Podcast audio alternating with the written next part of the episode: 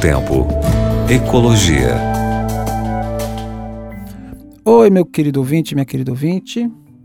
Nós estamos aqui hoje é, para tratar um pouquinho de números com vocês também, tá bom? Vamos falar um pouquinho de número, certo?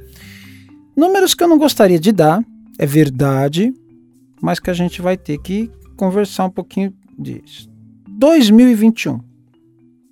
O ano em que nós falamos bastante sobre diminuição de gases do efeito estufa, principalmente o dióxido de carbono, porém emitimos aproximadamente 5% a mais do que emitimos o ano passado.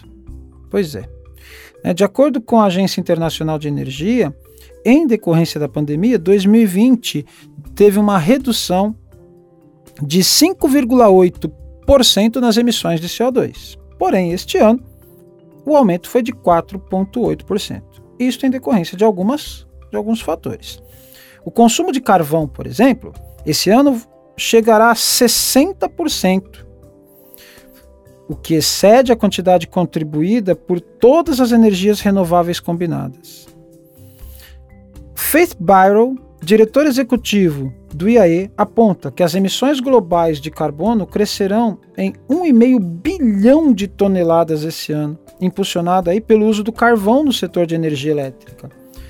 Esse é um aviso, gente, terrível de que a recuperação econômica da crise da Covid é tudo menos sustentável para o nosso clima.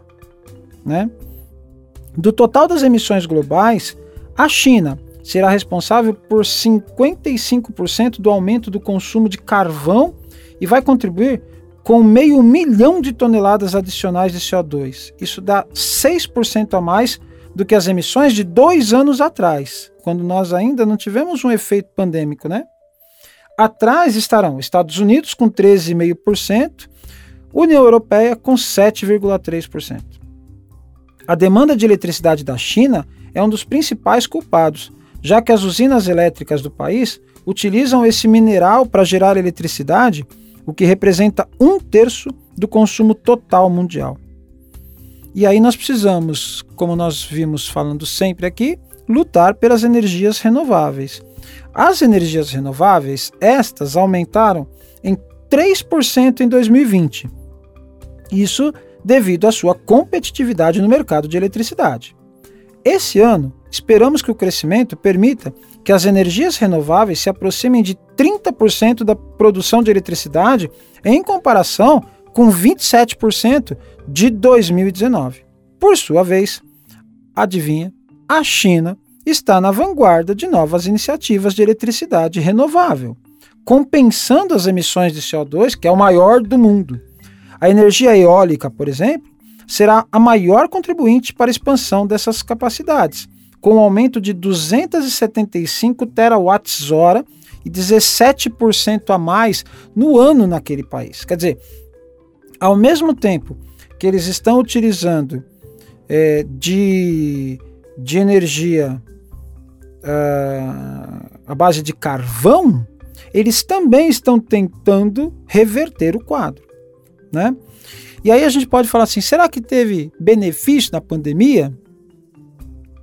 No que diz respeito ao consumo de petróleo, a sua demanda caiu 8,8% no ano de 2020, devido aí a medidas pandêmicas que restringiram principalmente a mobilidade.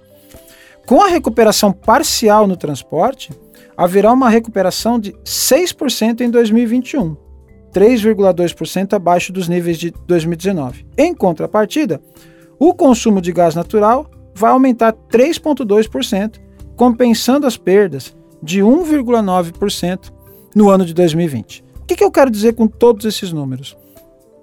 Eu acredito, e essa é uma visão pessoal minha, que o aumento de gás carbônico, o aumento de CO2, reflete ainda num pensamento antigo de que economia e meio ambiente jogam contrários um ao outro.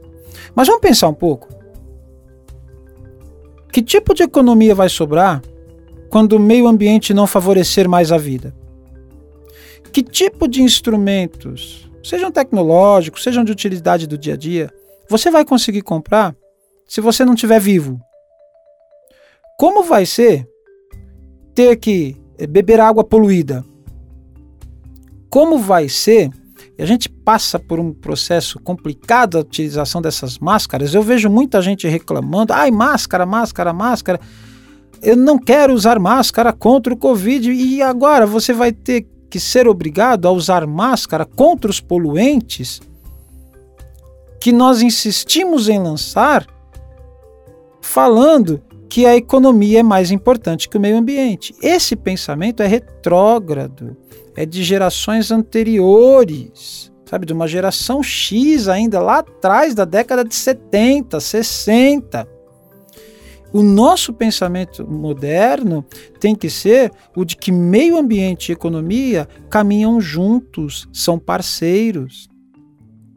E a gente precisa rever os nossos conceitos urgentemente para que nós façamos com que esses números que eu passei para vocês, principalmente o de emissão de gás carbônico, reverta, caia, porque o aquecimento global ele já é uma realidade. Ele é uma realidade inconveniente, como dizia Al Gore.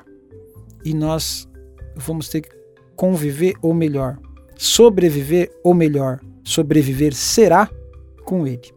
Então, que nós tenhamos sabedoria para tratar bem aquele que fornece a nossa base na produção tecnológica e a nossa base na economia, que é o meio ambiente. Grande abraço para você e Deus te abençoe. Novo Tempo. Ecologia.